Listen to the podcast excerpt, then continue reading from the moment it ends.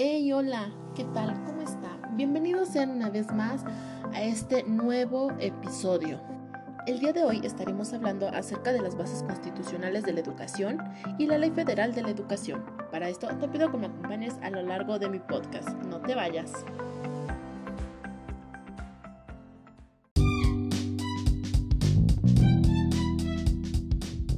Como se menciona en el artículo número 3, toda persona tiene derecho a la educación.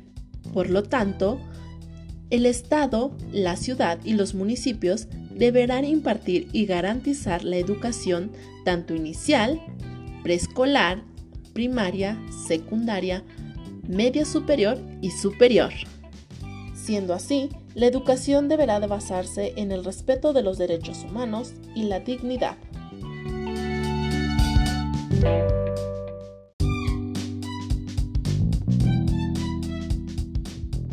Como bien sabemos, las y los maestros son fundamentales durante este proceso educativo y por lo tanto debe de reconocerse su contribución a la transformación social. Por otro lado, tendrán derecho a acceder a un sistema integral de formación y de capacitación para poder llegar a cumplir sus objetivos y propósitos del sistema educativo nacional.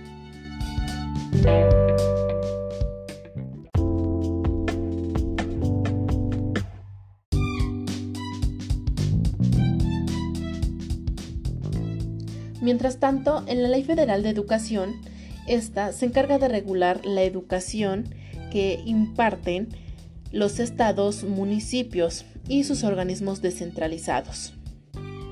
Dentro del artículo número 2, la educación es el medio fundamental y principal para poder adquirir, transmitir y acrecentar la cultura.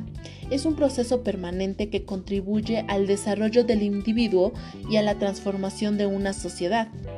Y es un factor determinante para la adquisición de conocimientos y la formación del propio hombre.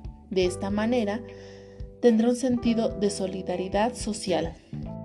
Mientras tanto, el sistema educativo tendrá una estructura que le va a permitir al estudiante en cualquier momento incorporarse a la vida económica y social y que el trabajador pueda estudiar y poner en práctica dichos conocimientos adquiridos.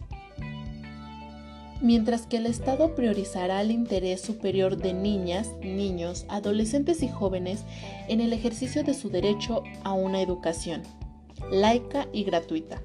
Para tal efecto, deberá garantizar el desarrollo de programas y políticas públicas que haga efectivo ese principio constitucional. El Estado es quien deberá fomentar la participación activa de los estudiantes, padres de familia y docentes para asegurar que éste extienda sus beneficios a todos los sectores sociales y regionales del país, a fin de atribuir al desarrollo económico, social y cultural de sus habitantes.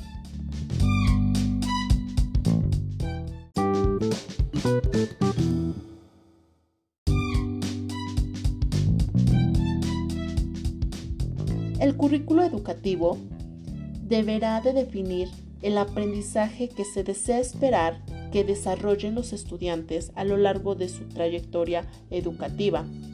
Por lo tanto, deberá de tener los siguientes elementos.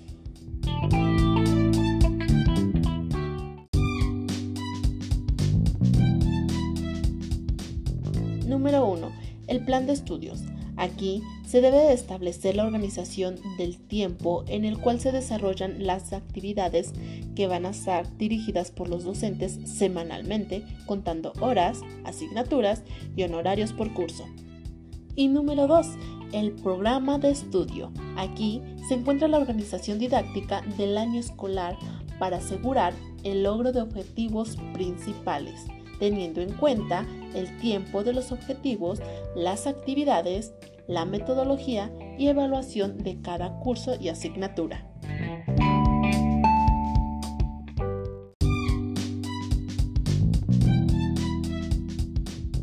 Mientras tanto, las instituciones educativas deberán de ser accesibles para todos, sin discriminación en el derecho y en la práctica. Siendo así, la educación deberá de ser flexible, adaptable a cada una de las necesidades de sociedades en transformación y respondiendo a las necesidades de los estudiantes en diferentes contextos sociales y culturales.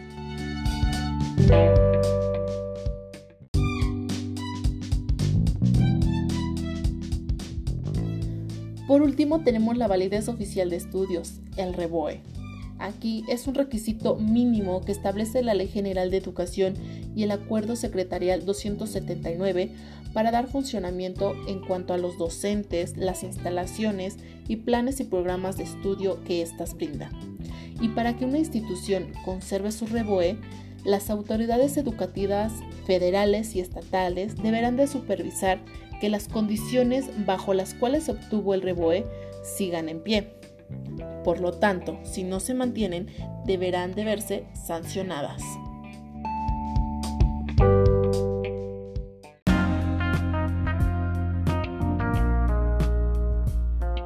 Muy bien, hemos llegado al final de este mi podcast.